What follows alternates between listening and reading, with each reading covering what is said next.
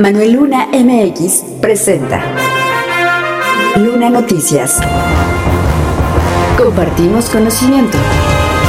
Desde el día 22 de enero se cierra el padrón y la lista nominal. Ese día todas las personas se cumplen 18, inclusive hasta el 2 de junio. Ese es el último día para solicitar su credencial. Compartimos conocimiento para poder tener el mayor número de fauna joven que permita garantizar eh, tener el mayor número de especies. Luna Noticias. Gracias por compartir. www.lunanoticias.com Síguenos en Spotify. La Fiscalía General de Justicia del Estado de México dio a conocer a través de sus redes sociales que detuvo al expresidente municipal de Toluca, Raimundo NN. Al detenido se le había girado orden de aprehensión desde el 24 de noviembre por el presunto delito de secuestro express en agravio de Emilio Rodríguez, quien fuera funcionario público del DIF Toluca y además su suegro. El primero de diciembre se había emitido una ficha roja para localizar al expresidente municipal por parte del Interpol y además el Instituto Nacional de Migración para evitar su salida del país también había emitido una alerta migratoria. Este jueves, cerca de las 9 de la mañana, fue trasladado al Ministerio Público de la Fiscalía para que alrededor de las 10 de la mañana fuera trasladado al penal de Santiaguito. www.lunanoticias.com Compartimos conocimiento.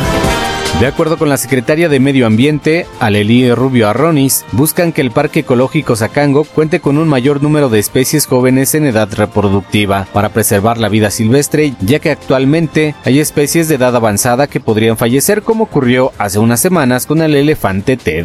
Después del fallecimiento de Ted, que nos dolió la verdad que a todos los que conocemos a Cango, vamos a firmar un convenio de colaboración con los organismos federales para poder tener el mayor número de fauna joven que permita garantizar eh, tener el mayor número de especies de la mejor edad para efectos de reproducción y de conservación de las especies en Sacán.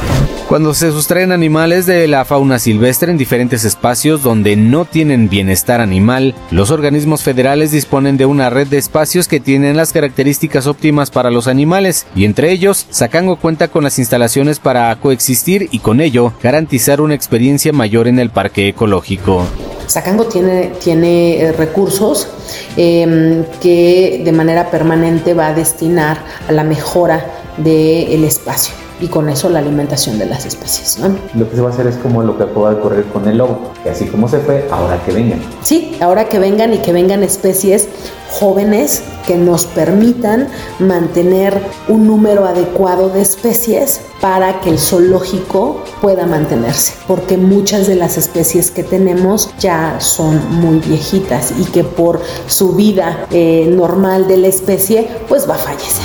Detalló que para esto la CEPANAF ya trabaja en tener a una pareja de elefantes que pueda estar en Sacango, pero reiteró, no solo son los elefantes, sino que está el interés de hacer lo mismo con todas las especies sin comprar, ya que será con especies que no tienen bienestar animal o que están en domicilios privados, pero pertenecen a la vida silvestre y que deben estar en sitios legalmente para su guardia y custodia. En este momento Sacango alberga 180 especies, por lo que con especies jóvenes buscan evitar que se pierdan teniendo macho y hembra adaptados, pensando en su reproducción y sin riesgo. Buscarán también que haya especies endémicas para su conservación y aunado a ello, retomar la educación ambiental que se había dejado de lado, por lo que también buscarán un convenio con la Secretaría de Salud para intervenir y transmitir una educación más integral con las especies, sobre todo de cómo interactuar con ellas.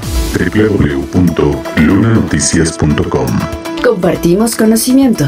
Síguenos en Google Podcast. Las elecciones del próximo 2 de junio están cada vez más cerca y los actores principales son los ciudadanos, pero sin la credencial para votar vigente, no podrán ejercer su derecho y el próximo lunes 22 de enero es el último día para realizar el trámite, como lo platica Joaquín Rubio Sánchez, vocal ejecutivo de la Junta Local del Instituto Nacional Electoral en el Estado de México.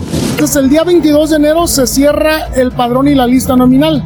Ese día todas las personas se cumplen 18, inclusive hasta el 2 de junio, ese es el último día para solicitar su credencial. Y también para todos aquellos que soliciten un cambio de domicilio. Los requisitos para realizar el trámite son acta de nacimiento, identificación con fotografía, comprobante de domicilio, y en caso de no tener identificación o comprobante de domicilio, serán necesarios dos testigos con credencial. El próximo lunes es el último día por lo que estará concluyendo y los que se inscriban son los que estarán en posibilidad de participar y ya somos en este momento 13 millones 6 mil mexiquenses con capacidad para votar el próximo 2 de junio. En el extranjero el número de mexiquenses con esta posibilidad es de 63 mil personas, aunque en su caso tienen tiempo hasta el 20 de febrero para poder inscribirse a la lista nominal de mexiquenses en el extranjero. La vigencia de la credencial se puede consultar en el sitio listanominal.ine.mx. Por otra parte, respecto a los trabajos de logística, Rubio Sánchez dio a conocer que ya están firmados los convenios con la Secretaría de Educación y ayuntamientos para utilizar espacios necesarios en la instalación de casillas. Ha firmado, ya tenemos cerca de 3.800 escuelas que nos, que nos presta el, el, gobierno del estado, pero también tenemos otros domicilios más de oficinas públicas, pero ya tenemos todo, hemos firmado ya el convenio con la Secretaría de, Seguridad, la Secretaría de, de Educación, pero también con 69 ayuntamientos que nos prestan eh, espacios. www.lunanoticias.com Compartimos conocimiento.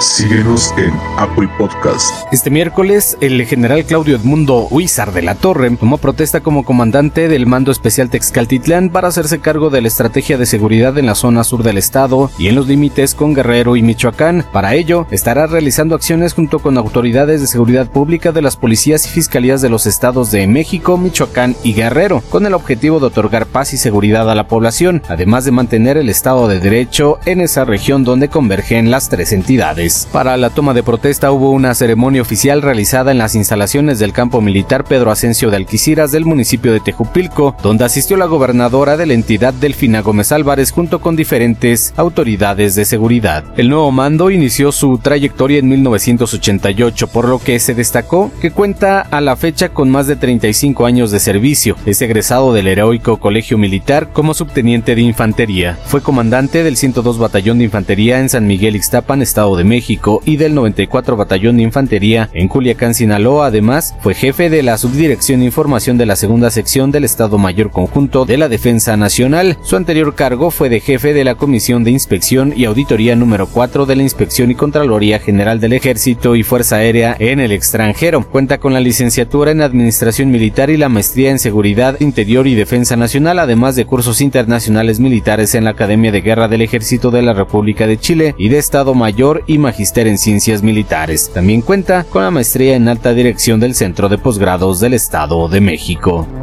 www.lunanoticias.com Ya tienes conocimiento. Compártelo.